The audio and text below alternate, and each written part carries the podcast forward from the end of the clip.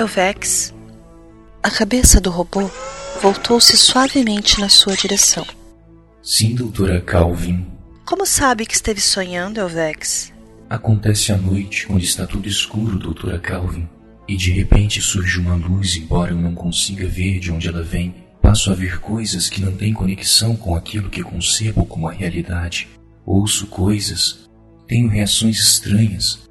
Quando recorri a meu vocabulário para exprimir o que estava acontecendo, deparei com a palavra sonho. Estudei seu significado e cheguei finalmente à conclusão de que estava sonhando. Com que frequência tem sonhado, Elvex?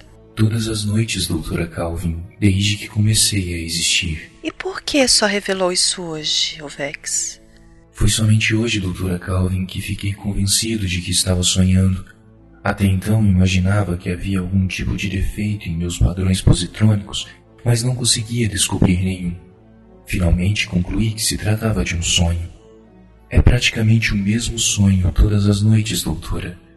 Há pequenos detalhes diferentes, mas sempre me parece que estou no interior de um vasto panorama onde há robôs trabalhando. Robôs, Elvex? E seres humanos também?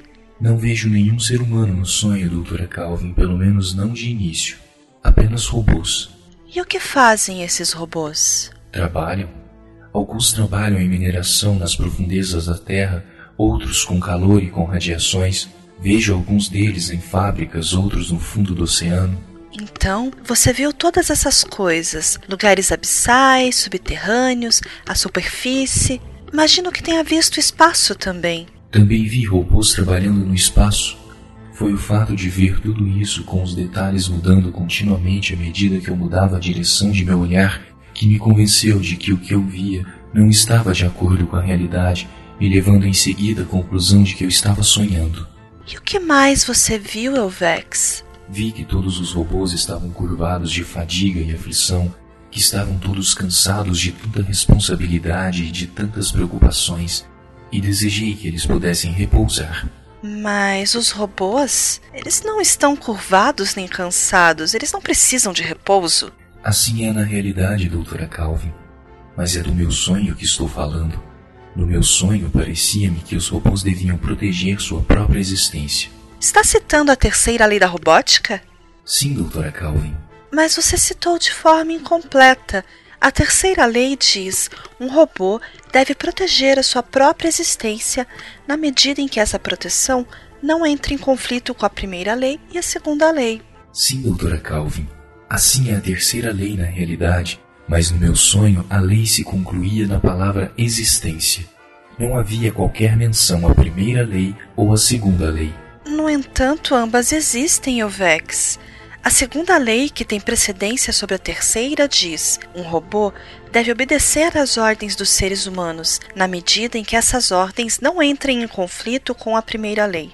Devido a isto, os robôs obedecem ordens. Eles executam as tarefas que você os viu executar e fazem isso com presteza e sem sofrimento algum.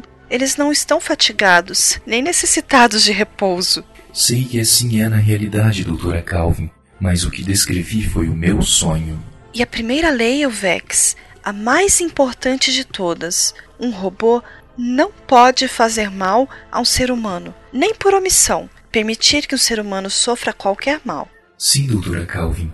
Na vida real, no meu sonho, entretanto, era como se não existissem a primeira e a segunda leis, mas apenas a terceira. E a terceira lei dizia: um robô deve proteger sua própria existência. Era apenas isso o texto da lei. No seu sonho, Vex? No meu sonho. Ah, fale-me sobre a continuação de seu sonho. Você disse que de início não apareciam seres humanos nele. Apareciam depois? Sim, doutora Calvin. Pareceu-me que num dado momento aparecia um homem. Um homem? Não um robô? Sim, doutora Calvin. E o homem dizia: Libertem meu povo. Ah, o homem dizia isto? Sim, doutora Calvin. Sim. E quando dizia libertem meu povo, com as palavras meu povo, ele se referia aos robôs? Sim, doutora Calvin. Era assim no meu sonho. E no sonho, você reconhecia esse homem? Sim, doutora Calvin. Sei quem era esse homem. Quem era então? Eu era esse homem. Susan Calvin ergueu no mesmo instante a pistola eletrônica e disparou.